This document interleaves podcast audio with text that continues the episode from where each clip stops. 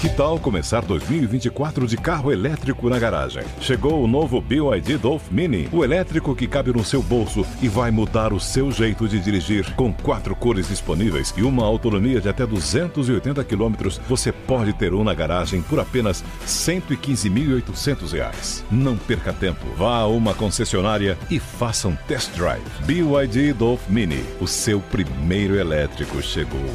No trânsito, escolha a vida. Começa agora na Jovem Pan. Camisa 10. Informação e opinião. Você joga no nosso time. Camisa 10.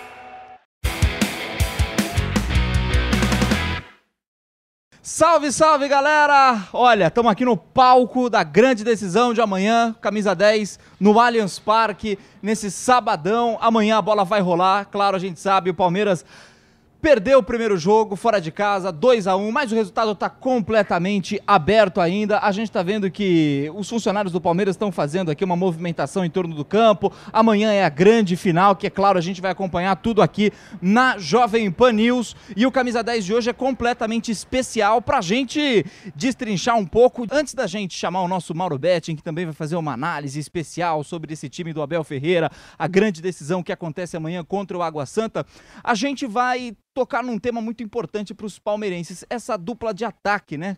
O Hendrick, que no jogo passado entrou e fez o gol e conseguiu aí dar uma, um respiro para o Palmeiras. O nosso Pedro Henrique Speber conta um pouquinho como é que tá essa briga no ataque do Palmeiras e esse trabalho todo que vai ter o professor Abel Ferreira para escalar o time para o jogo de amanhã que vai acontecer aqui no Allianz Parque. O que você fazia aos 16 anos? Geralmente, nesta idade, começamos a pensar no nosso futuro educacional e profissional – nossos pais perguntam: e aí, filho, o que vai fazer de faculdade? Para Hendrick, atacante do Verdão, essa já virou uma pergunta retórica. A história de Hendrick é conhecida e talvez você já deva saber de cabo a rabo. Destaque jamais visto nas categorias de base, interesse de gigantes europeus e venda com valor astronômico para um adolescente. 60 milhões de euros pela multa, com bônus que podem chegar até 72 milhões de euros, mais de 400 milhões de reais. Mas é aquilo, 16 anos. A mentalidade não é a mesma de um marmanjo de 25 anos ou de um trintão experiente em competições nacionais e internacionais. Até o início desta temporada, Hendrick teve dificuldades nas primeiras partidas e sofreu com grande pressão por parte da mídia e de torcedores.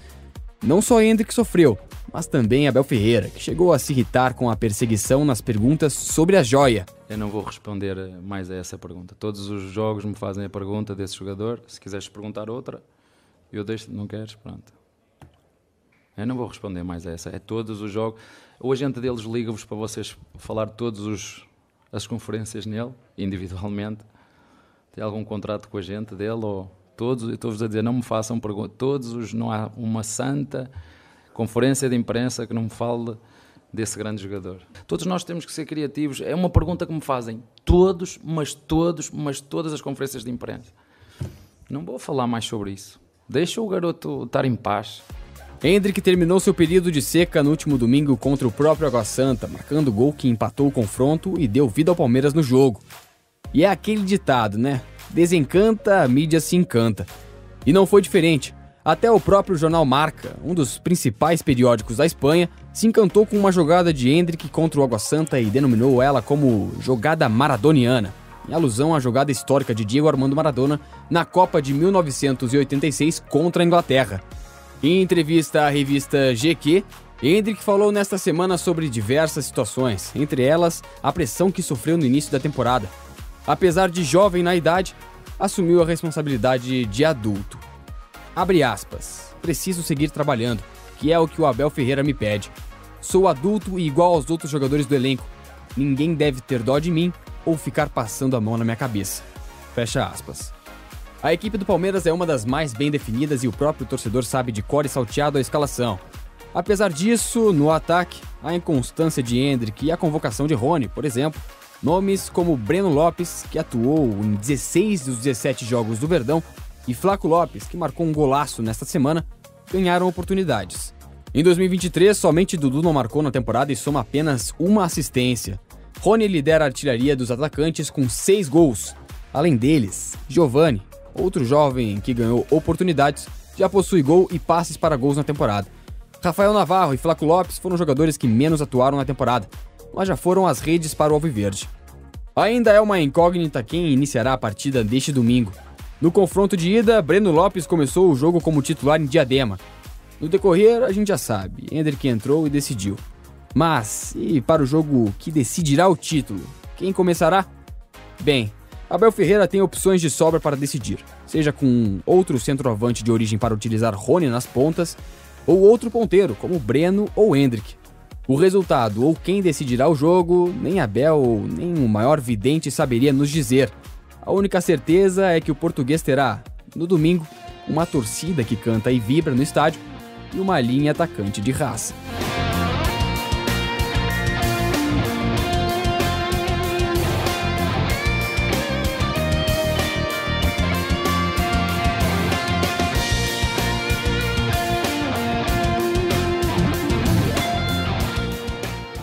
Muito obrigado, Pedro Henrique Speber. Mauro Betting já está aqui ao meu lado. Mauro, uma honra. É uma honra. Essa briga, Breno Lopes e Hendrick, o que, que o Abel Ferreira vai decidir? É claro que a gente não sabe, mas o que seria melhor para esse Palmeiras para o jogo de amanhã? Palmeiras em desvantagem, mas joga em casa com a Sim. força da torcida, com o apoio do torcedor. E aí, Mauro? Bom dia, Mauro. Bom dia, Gabriel. Bom dia, Jovem Pan. Bom, amanhã teremos mais uma grande decisão no Allianz Parque. Como foi no ano passado, algo que o Palmeiras precisa repetir para tentar ser bi- bicampeão paulista, que é um 4 a 0 Claro, pode ser 2 a 0 1 a 0 2 a 1 17 a 16 para o Palmeiras. Teremos pênaltis aqui contra esse Água Santa, que ganhando ou não já faz a maior zebra, a maior surpresa da história do Paulistão desde 1902. Ah, mas a Inter de Limeira 86 contra o próprio Palmeiras, a Inter já tinha jogado o Campeonato Paulista eh, Brasileiro, São José de 89 também. Eh, Lógico, era inesperado o Bragantino e o Novo Horizontino, mas o Bragantino do Luxemburgo e do Mauro Silva já estava na Série A do Campeonato Brasileiro. E o, o- o Novo Horizontino tinha Márcio Santos, tinha Nelson Batista, tinha Paulo Sérgio, que também seria tetracampeão quatro anos depois. Enfim, eh, muitas histórias depois ou anteriores. Como o Água Santa não tem. Agora, quem é que vai para o jogo? Eu acredito que seja o Hendrick, que já não foi para La Paz, ficou resguardado, como ele entrou muito bem em Barueri na derrota para Água Santa. E o Breno Lopes é aquela coisa. Mesmo quando ele for a melhor opção do Palmeiras, o Gabriel tem que fazer o seguinte: Breno Lopes, você começa no banco, dá 10 segundos, você entra, porque ele entra melhor quando aparece a plaquinha e entra o Breno Lopes. Ele desde o início não é a mesma coisa e o Palmeiras vai precisar do Hendrick, quem sabe do Flaco Lopes e muito mais Palmeiras que faltou é Barueri contra esse Água Santa que vive dias inspirados num clube que há 11 anos ainda era amador. Daqui a pouquinho a gente vai voltar a falar mais de Palmeiras e Água Santa que jogam amanhã com cobertura total aqui na Jovem Pan. O Nilson César estará aqui nesse estádio para transmitir todos os detalhes no AM, no FM, na rede Jovem Pan News para todo o Brasil. Antes disso, a gente vai fazer um giro rápido pelos outros estaduais também, é muito importante. A bola tá rolando em todos os lugares do Brasil. Amanhã a gente terá aí a definição dos campeões, dos campeões estaduais. E a gente vai começar lá por Minas Gerais. O Pedro Abílio traz informações da decisão que ocorre por lá. Fala, Pedro. Fala turma, abraço para todo mundo que está acompanhando o Camisa 10 nesse sábado. Amanhã, 4 e meia da tarde, a bola vai rolar no Mineirão para Atlético e América, jogo de volta dessa decisão. O Galo tem a vantagem, venceu o primeiro, 3 a 2 Pode até perder por um gol de diferença, que ainda assim vai ser o campeão mineiro e está buscando o tetracampeonato, né? Está buscando o seu quarto título consecutivo, seria o 48º, é o maior campeão estadual. O técnico Eduardo Cudê não está nada satisfeito com o número de jogadores que tem em mãos, principalmente depois das vendas do Sacha para o Bragantino, do Ademir para o Bahia, soltou os cachorros na entrevista coletiva depois da derrota na estreia na Libertadores contra o Libertado Paraguai nesse meio de semana. O treinador não deve fazer mudanças muito significativas na estrutura do time, mas o Hulk, claro, é a grande novidade. Volta a jogar depois de cumprir suspensão na Libertadores e principalmente buscando aí a artilharia de mais um campeonato estadual. Do outro lado, o técnico Wagner Mancini só costuma divulgar os relacionados para os Jogos do América seis horas antes de a bola rolar. Então amanhã a gente vai saber sobre o Martim Benítez, o argentino que tem jogado com dores musculares, falou sobre o problema na coxa depois do jogo contra o Penharol, em que ele de novo foi um dos destaques, né? O América goleou o Penharol na estreia da Sul-Americana na última quarta-feira e o Benítez, além de tudo, foi o grande jogador, né, daquela primeira partida do Campeonato Mineiro, fazendo dois gols e recolocando de certo modo o América no jogo. Cerca de 60 mil pessoas esperadas no Mineirão para a gente conhecer o campeão estadual desta temporada de 2023. Eu deixo um abraço e a expectativa para essa grande final aqui de Belo Horizonte, Pedro Abílio. Até mais. Mauro, A gente vai ter também Flamengo e Fluminense Nossa. no domingo, às seis da tarde. Transmissão aqui no YouTube da Jovem Pan Esportes.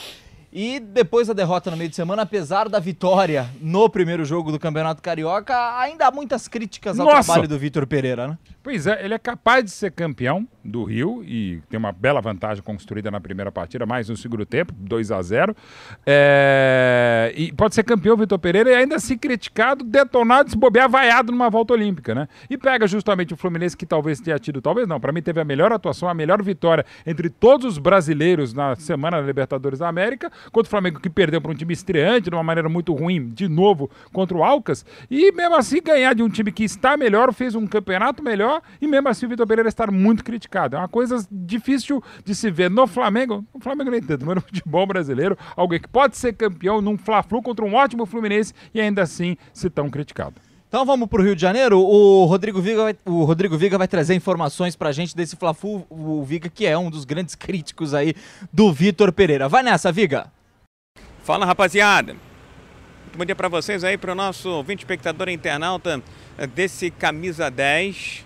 Torcedor do Flamengo trocando ingresso, se preparando para a grande decisão do Campeonato Estadual do Rio de Janeiro que acontece neste domingo. Tem decisão em São Paulo, Palmeiras e Água Santa. Aqui no Rio de Janeiro, Fluminense e Flamengo, Flamengo e Fluminense. Aqui no Rio, Flamengo tem uma vantagem de 2 a 0 construída no primeiro jogo.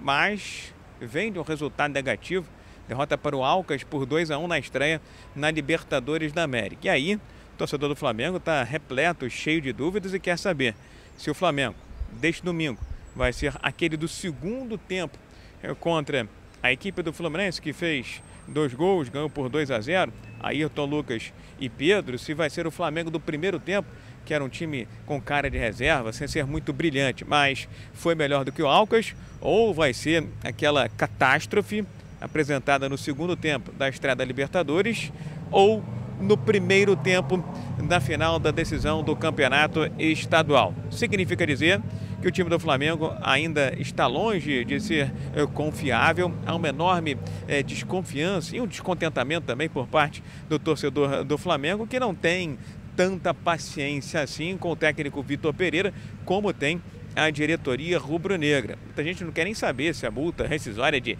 15, 20, 30 milhões de reais. O fato é que olha para o retrospecto e vê um Flamengo ainda desconstruído, bagunçado, desorganizado dentro de campo e principalmente frágil, vulnerável. Por essas e por outras que eu tenho dito, que acho que o Flamengo, esse ano, bem como o próprio Palmeiras, é menos favorito à conquista da Libertadores da América. E por quê? Porque é, se no Palmeiras ainda existe a esperança chamada de Abel Ferreira, aqui no Rio de Janeiro o problema tem nome e sobrenome, na variação de muitos críticos, torcedores e analistas. Eu assino muita coisa embaixo. Vitor Pereira.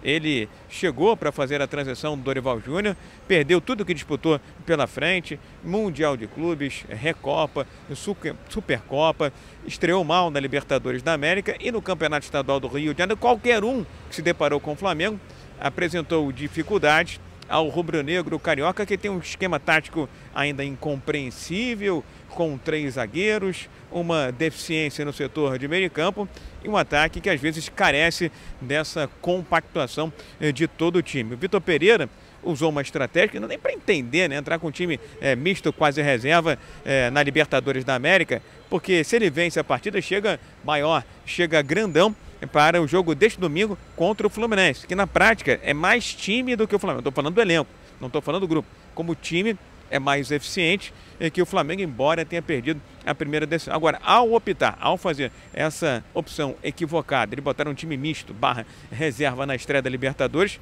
assumiu um enorme risco e sair com uma derrota da altitude. E foi o que aconteceu. E agora, novamente, está pressionado. Se perder o Campeonato Estadual do Rio de Janeiro, acho que o futuro dele vai ser bem curto, embora a paciência da diretoria seja quilométrica, rapaziada. É, Mauro, acho que é importante a gente voltar também aqui para Palmeiras e Água Santa. Claro, cobertura total do clássico amanhã aqui na Jovem Pan. É, Palmeiras e Água Santa jogam um pouco antes no Campeonato Paulista. E o Palmeiras perdeu nessa, nessa semana na estreia do Campeonato da, da Libertadores da América, derrota para o Bolívar.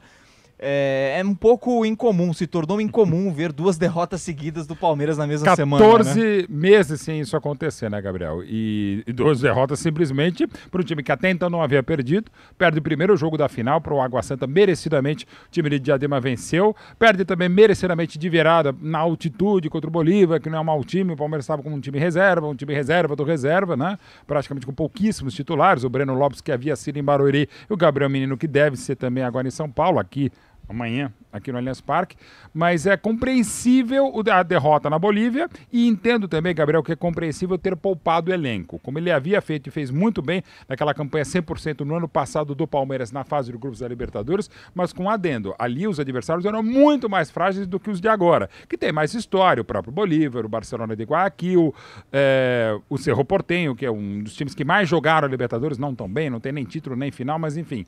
Então é normal que você dê uma poupada, o próprio Flamengo fez isso, se deu mal contra o Alcas, mas é normal. Agora, o que não é normal é esse time do Palmeiras perder, esse é perder. Por isso que ainda ele se mantém favorito. Mas não vai ser fácil por tudo aquilo que o Thiago Carpini está fazendo com a Água Santa dele.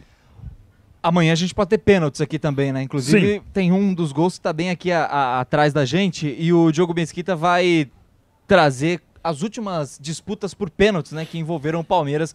O Diogo Mesquita fez um retrospecto sobre isso. Vai lá, Diogo.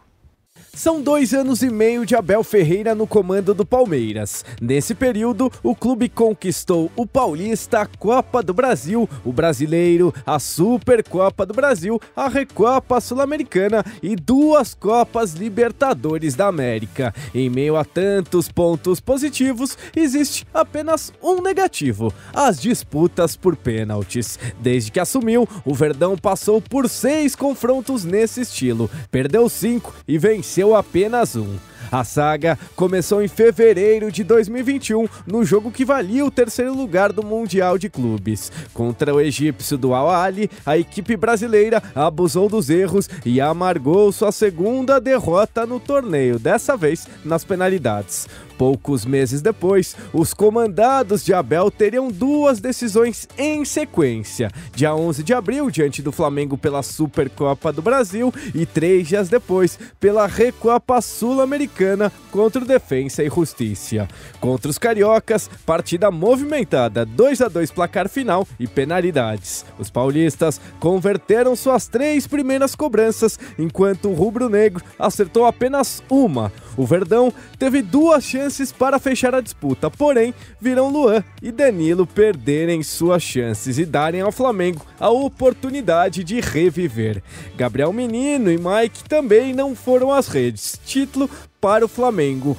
Pela Recopa, o 3 a 3 no placar agregado, mais uma vez, levou o Alviverde para seu pior pesadelo, a marca da Cal. Foram duas cobranças ruins para os palmeirenses e mais um título perdido. Tanto contra o Flamengo como contra o Defensa e Justiça, o Palmeiras teve penalidades marcadas e convertidas durante os 90 minutos. Em 2022, foram mais duas classificações decididas nos pênaltis e o tabu finalmente caiu, mas não antes de mais uma derrota, talvez a pior de todas até aqui. Pelas oitavas de final da Copa do Brasil, o São Paulo conseguiu uma vitória simples no Morumbi. Em casa, o Palmeiras jogou muito melhor, fez os dois gols que precisava, mas no final sofreu um. Apesar da pressão e da tentativa de evitar seu destino, as penalidades, mais uma vez, definiram o futuro palestrino. A eliminação veio com direito à falha de Rafael Veiga, que até então nunca havia perdido uma cobrança com a camisa verde. E futebol é isto, quando chega no- nos penaltis eu não gosto muito, eh, porque aí também tem a ver com um bocadinho de competência, com calma, com capacidade desse momento de se abstrair, só que como é que eu te vou dizer, como é que eu te vou explicar, não é? dizer que o nosso melhor batedor, que marcou não sei quantos jogos seguidos, hoje falhou dois. Eu vou-te explicar, vou-vos dizer a vocês o quê. Querem que eu vos diga o quê? Vamos estar a falar da tática, vamos estar a falar das substituições do treinador adversário, vamos estar a falar das substituições que eu fiz. Não, vamos falar de futebol.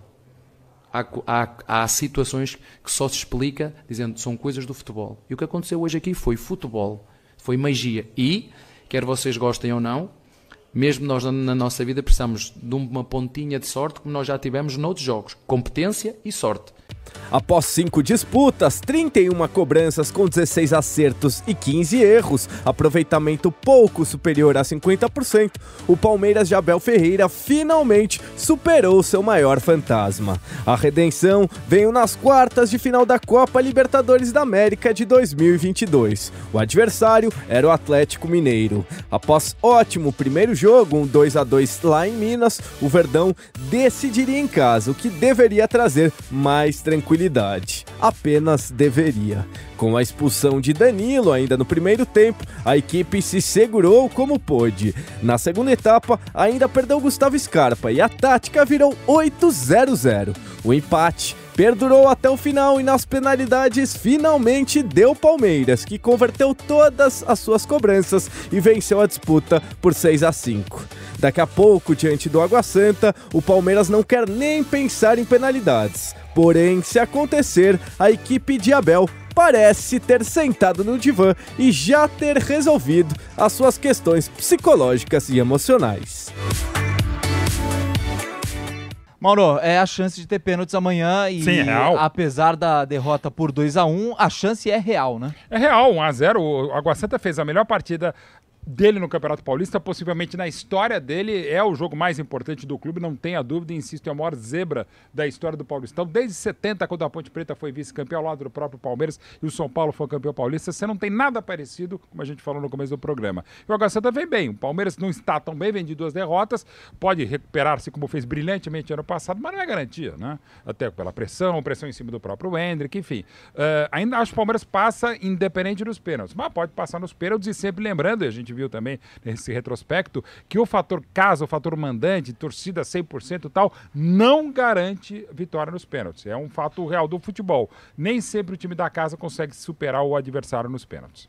O Pedro Marques vai falar pra gente do outro lado dessa final, do Água Santa, porque é uma das belas surpresas do Campeonato Paulista, ah, né? Disparado, insisto, da história desde 1902, a história do Paulistão que começou aqui no antigo Parque Antártica, é, 14 anos, 12 anos antes da, da, da inauguração, do, do, da fundação do Palmeiras, 15 anos antes do Palmeiras, inclusive, começar a jogar aqui, e 18 anos antes do Palmeiras comprar a área do Parque Antártico, antigo Palestra Itália. O primeiro jogo da história do futebol paulista aí, brasileiro organizado, foi aqui. O Colégio Mackenzie venceu Germânia por 2 a 1 dois gols do Paulo Baier, um do, do, do, do Zé Roberto. Nilson César estava na reportagem naquele jogo. Então, Pedro Marques traz pra gente o outro lado do clássico aqui do, do jogo aqui no Allianz Parque. Muito bom dia para você, Gabriel Dias, para todo mundo ligado aqui no Camisa 10 da Jovem Pan. Tá chegando a hora. É amanhã a grande decisão do Campeonato Paulista e nós vamos falar do visitante. Eu estou aqui do lado de fora na Rua Palestra Itália. Vamos falar do Água Santa, a sensação desse campeonato. Sexta participação no Campeonato Paulista e a primeira final. Quem não lembra, por exemplo, daquela goleada que o Água Santa aplicou no Palmeiras por 4 a 1 lá em 2016? É claro que aquele time do Cuca depois viria a ser campeão brasileiro, mas foi um jogo que ficou marcado na história e todo mundo se recorda toda vez que tem Palmeiras e Água Santa. Nós conversamos nas últimas horas com o Júlio Rondinelli, que é diretor do Netuno, para falar um pouquinho sobre esse momento. O Água Santa que eliminou o São Paulo Futebol Clube, deixou pelo caminho o Bragantino, time de Série A, e teve uma pontuação superior, por exemplo, à do Corinthians, à do Santos. Então nós vamos acompanhar aqui no Camisa 10 da Jovem Pan ele, Júlio Rondinelli, falando sobre o planejamento do Água Santa, essa campanha toda e também a parte mental, o que falta para esses 90 minutos finais do Campeonato Paulista. O Júlio Rondinelli fala e a gente acompanha aqui no Camisa 10. Foram 23 pontos conquistados na primeira fase, tudo isso jogo a jogo, não tivemos um início muito bom mas o equilíbrio, o discernimento e a absoluta certeza de que estávamos fazendo uma boa competição, bons jogos, o resultado não veio inicialmente e a partir da quinta rodada a gente conseguiu conquistar a primeira vitória e foi uma sequência de vitórias muito positiva. Igualamos a, pontuação do São Paulo num grupo onde tinha Mirassol, Guarani e o próprio São Paulo. A vitória nas quartas de final nos deu muita força a seguir em frente a enfrentar o Red Bull, também uma equipe de Série A, e conseguimos eliminá-los no pênalti, nos pênaltis. A vitória na primeira partida da final, ela demonstra claramente que, é um, que o Água Santa é uma equipe extremamente concentrada, uma, uma equipe muito bem preparada fisicamente, mentalmente. Todos os atletas sabem sabem e praticam os conceitos e a filosofia implantada pela, pela, pelo treinador e pela comissão técnica. A direção continua apoiando o clube e o elenco em todos os aspectos, com boas concentrações, dando liberdade para a gente tomar as melhores decisões.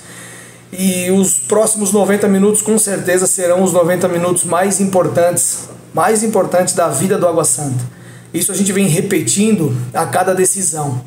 E não é mais uma decisão, realmente será a decisão.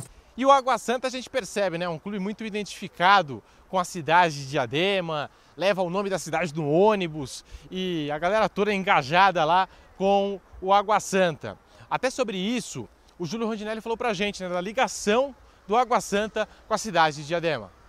A cidade de Diadema, ela vive um momento espetacular. Uma cidade periférica, uma cidade que muitas vezes está nos diários policiais por conta de violência, enfim.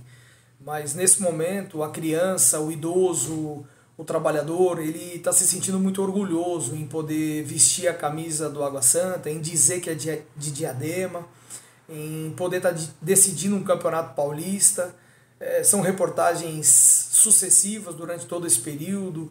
Recebemos visitas ontem é, de uma escola de crianças de 10, 9, 10 anos. Cada uma dessas crianças entregou uma carta para os jogadores e também para, as, para a comissão técnica.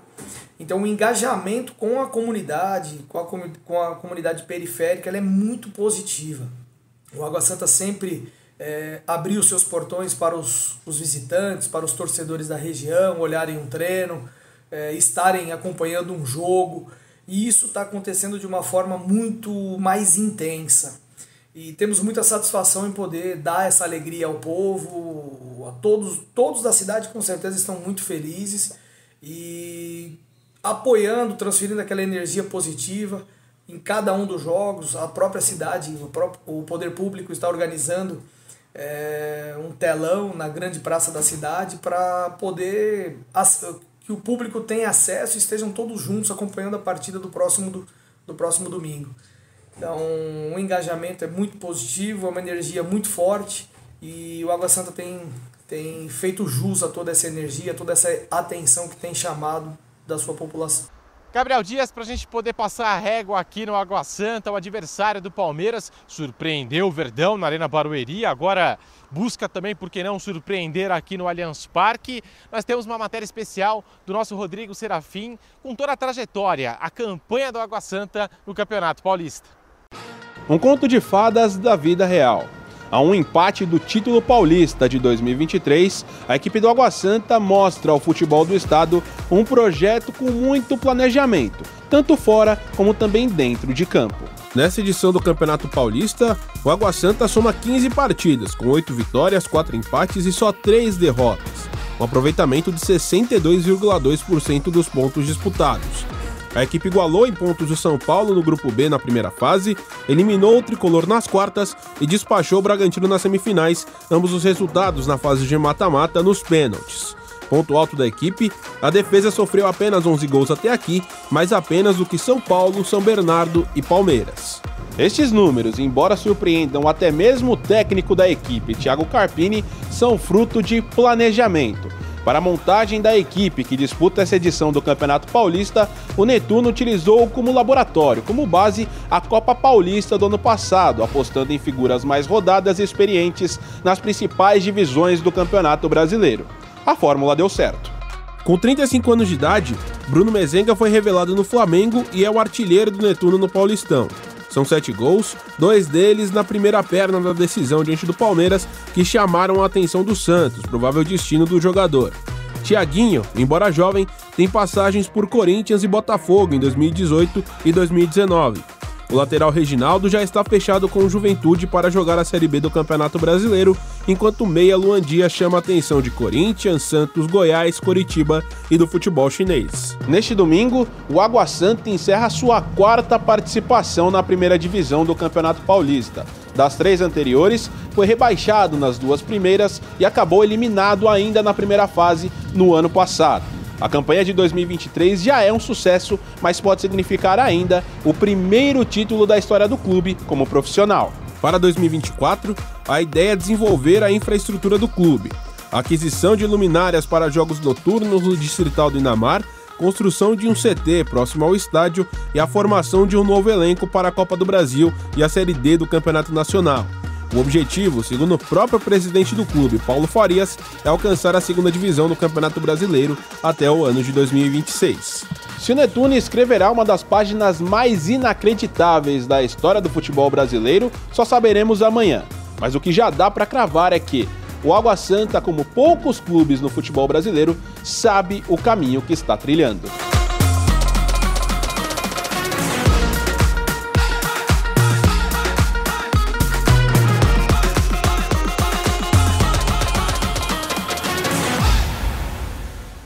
Obrigado, Pedro Marques. Mauro, seu palpite, arrisque um palpite para amanhã. 55 a 45 pro Palmeiras. Vai, 3 ao Palmeiras. Muito obrigado, Mauro. É um prazer estar aqui. Foi um prazer estar aqui de novo no La Copa, no Brasa, a galera do Gabriel, todo mundo do marketing. A gente agradece muito esse restaurante que tem esse espaço maravilhoso aqui no Allianz Parque. Valeu, gente. E amanhã cobertura total do jogo aqui na Jovem Pan.